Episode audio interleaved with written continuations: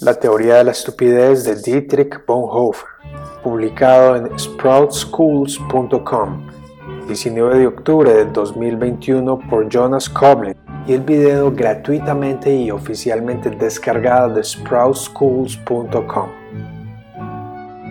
La teoría de la estupidez por Dietrich Bonhoeffer. Introducción. Dietrich Bonhoeffer argumentó que las personas estúpidas son más peligrosas que las malvadas. Esto se debe a que si bien podemos protestar contra las personas malvadas o luchar contra ellas, contra los estúpidos nos vemos indefensos, pues al razonar cae en oídos muertos. El famoso texto de Bonhoeffer que editamos ligeramente para este video es de ayuda a cualquier sociedad libre como una advertencia de lo que puede suceder cuando ciertas personas obtienen demasiado poder. La historia completa. En el capítulo más oscuro de la historia alemana y en una época en que mafias protestantes arrojaban piedras para romper los negocios de personas inocentes, mujeres y niños eran humillados cruelmente al aire libre. Dietrich Bonhoeffer, un joven pastor, comenzó a hablar públicamente contra dichas atrocidades. Después de años de intentar cambiar la opinión de la gente, Bonhoeffer llegó a casa una noche donde su padre le dijo que dos hombres estaban esperándolo en su habitación para llevárselo. En prisión, Bonhoeffer comenzó a reflexionar sobre su propio país, cuna de poetas y pensadores, cómo se había convertido en un puñado de cobardes, delincuentes y criminales. Al final, llegó a la conclusión de que la raíz del problema no era la malicia, sino la estupidez. Cartas de Bonhoeffer desde la prisión.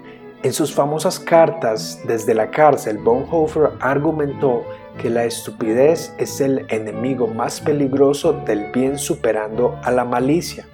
Pues si bien uno puede protestar contra el mal, puede denunciarlo y prevenirlo mediante el uso de la fuerza, contra la estupidez nos encontramos indefensos.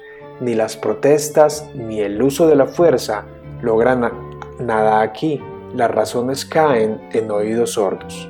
Los hechos que contradicen el prejuicio de una persona estúpida simplemente no necesitan ser creídos y cuando estos son irrefutables, simplemente se dejan de lado como inconsecuentes, como incidentales. En todo esto, la persona estúpida está satisfecha consigo misma y al irritarse fácilmente se vuelve peligrosa al atacar. Por esta razón se requiere mayor precaución cuando se trata de una persona estúpida más que de una malintencionada. Si queremos saber cómo sacar lo mejor de la estupidez, debemos comprender su naturaleza. Esto es cierto, la estupidez no es en esencia un defecto intelectual, sino uno moral. Hay seres humanos que son notablemente ágiles intelectualmente pero estúpidos, y otros que son intelectualmente aburridos pero nada estúpidos.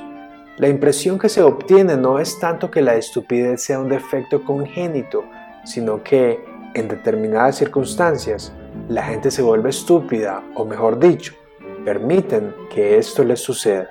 Las personas que pasan más tiempo en soledad manifiestan este defecto con menos frecuencia que los individuos que son grupales. Así pues, parecería que la estupidez es quizá menos un problema psicológico que sociológico se hace evidente que cada fuerte ascenso de poder, ya sea de naturaleza política o religiosa, infecta a una gran parte de la humanidad con estupidez. Es como si se tratara de una ley sociopsicológica en donde el poder de uno necesita de la estupidez del otro.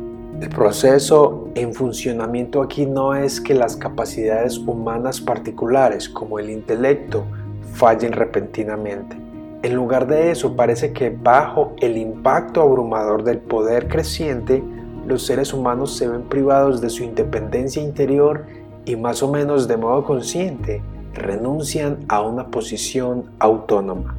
El hecho de que la persona estúpida sea a menudo terca, no debemos cegarnos ante el hecho de que no sea independiente. Al conversar con él, uno prácticamente siente que no se trata en absoluto de él como persona, sino de consignas, eslóganes y cosas por el estilo que se han apoderado de él. La persona se encuentra bajo un hechizo. cegado, maltratado y abusado en la plenitud de su propio ser, habiéndose convertido así en una herramienta sin sentido. La persona estúpida también será capaz de cualquier mal e incapaz de ver que es malvado. Solo un acto de liberación, no de instrucción, puede vencer la estupidez.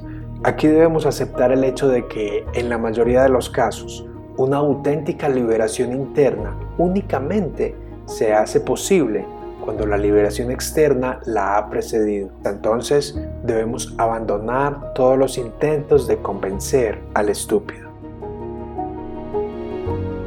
Bonhoeffer murió debido a su participación en un complot contra Adolf Hitler en la madrugada del 9 de abril de 1945 en el campo de concentración de Flossenburg, tan solo dos semanas antes de que los soldados de Estados Unidos liberaran el campo. La acción no surge del pensamiento, sino de una disposición por la responsabilidad. La prueba definitiva de una sociedad moral es el tipo de mundo que les va a dejar a sus hijos. Así lo afirmó Bonhoeffer.